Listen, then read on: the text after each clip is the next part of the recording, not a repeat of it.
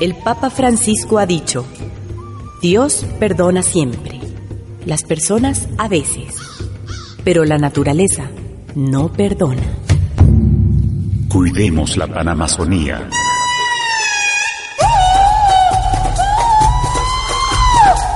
Fuente de vida en el corazón de la Iglesia. El desarrollo en la Amazonía. Los habitantes de la nacionalidad Cofán, en Sucumbíos, cuentan que el mundo fue creado por el dios Chiga.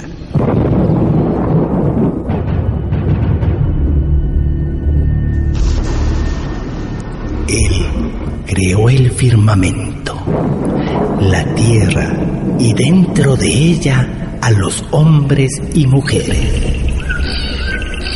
Los creó junto con el bosque, los ríos y los animales.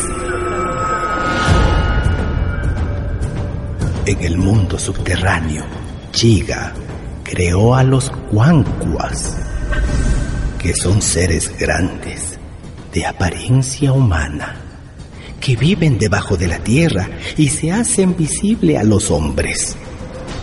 Los Huancuas son dueños de todos los animales del bosque. Los Huancuas dan sabiduría a los chamanes para que puedan dirigir a sus pueblos.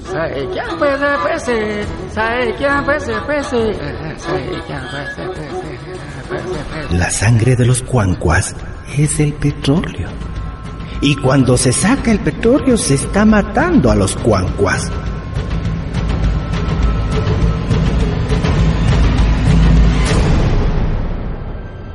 Si no hay cuancuas, no hay animales y tampoco cacería y viene el hambre.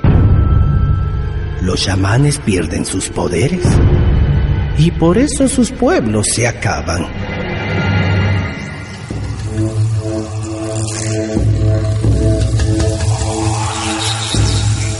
Ahora me explico por qué los cofanes sufrían tanto cuando la petrolera Texaco sacaba petróleo de su suelo de sus tierras. Recuerdo cuando se organizaron y cerraron un pozo en producción allá en el año 1998. Más de 300 cofanes, acompañados por curas de la iglesia de Sucumbíos, tomaron la plataforma y taparon el pozo durante 12 días. Después el gobierno ecuatoriano les dio la razón y aprobó el cierre por la contaminación que habían sufrido en sus tierras y en sus ríos. Esto nos plantea un problema. ¿Seguimos extrayendo petróleo en la Amazonía o lo dejamos bajo tierra? ¿Seguimos con el modelo extractivista o cambiamos de modelo? Antes de recoger las opiniones de algunos sectores de la sociedad, no olvidemos que todos los estados de la cuenca amazónica son extractivistas y basan su economía y su desarrollo principalmente en la extracción de petróleo y minerales. El modelo a seguir lo decide el gobierno. Es una política del Estado lo grave es que hay una dependencia hacia estas actividades que están por encima de los intereses y derechos de los indígenas y de la población.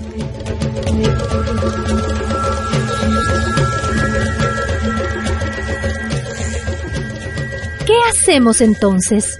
¿Seguimos con el extractivismo o cambiamos al modelo de desarrollo sostenible?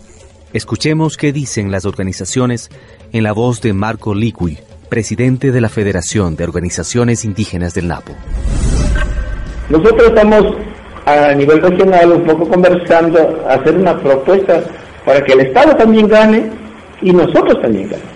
Que se haga una explotación de acuerdo a, las normas eh, ambientales, o sea, estrictamente cumpliendo las normas ambientales.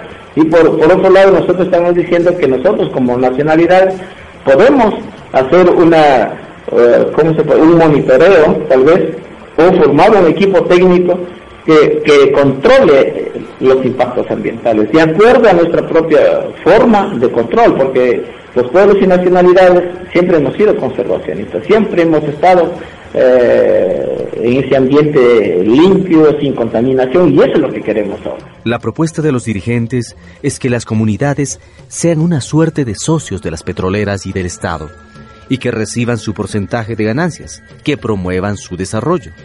No hay que olvidar que toda explotación, cualquiera que sea, daña la selva y así no se podrá alcanzar el buen vivir que desean las comunidades. Escuchemos la opinión de la hermana Jenny Pantoja, encargada de la pastoral social y la pastoral indígena en la Vicaría del Puyo. El, país tiene muchos otros recursos de los cuales puede sacar su sustento.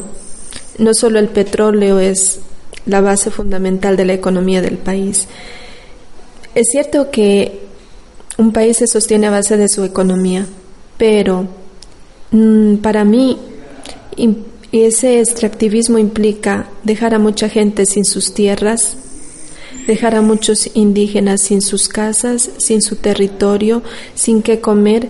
Yo creo que no compensa mantener la economía de un país en contraste con la pobreza de la gente. Los niños, ¿qué, ¿qué van a comer si no va a haber esa tierra que produce? Es cierto que la dependencia de los recursos naturales, de exportación como el petróleo y los minerales, siempre ha sido una característica de la economía de nuestro país. Y cada vez tenemos que exportar más para mantener la economía y el ingreso de divisas. Tampoco este desarrollo ha beneficiado a los sectores más pobres y mucho menos a las comunidades indígenas dueñas del recurso. La riqueza y los ingresos se han concentrado y la pobreza se ha profundizado, al igual que la destrucción de los recursos naturales. En este sentido, las ONGs ambientalistas han sido las más críticas de la actividad extractivista del Estado. Escuchemos lo que nos dice Alexandra Almeida, activista por la ecología. Con actividad petrolera no podemos hablar de una sustentabilidad en la, en la Amazonia. Porque esa es una actividad que no es para nada sustentable, esta es una actividad que en poco tiempo se, se agotará y, y solamente más eh, sitios serán destruidos. Por lo visto, el Estado va a continuar con el modelo extractivista. Y va a ampliar la frontera petrolera e incluso va a ingresar a reservas naturales y a bosques protegidos, como en el caso del Yasuní. no todo es malo. Te digo que hay algunas experiencias de ese modelo sostenible en algunas zonas de la Amazonía. Escucha esto.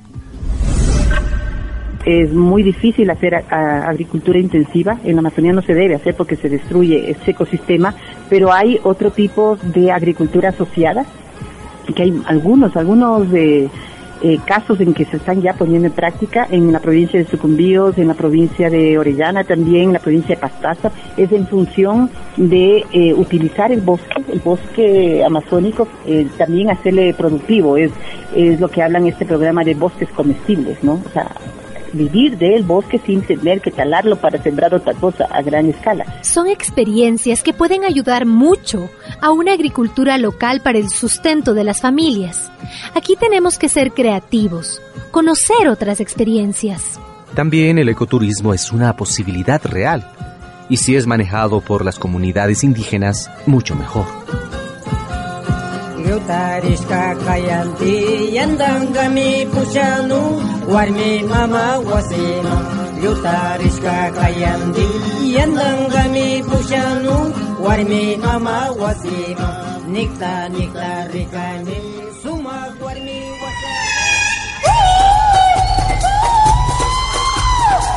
Panamazonía, fuente de vida en el corazón de la iglesia una producción de la Red Amazónica de la Pastoral Social Caritas Ecuador, ALER y Signis.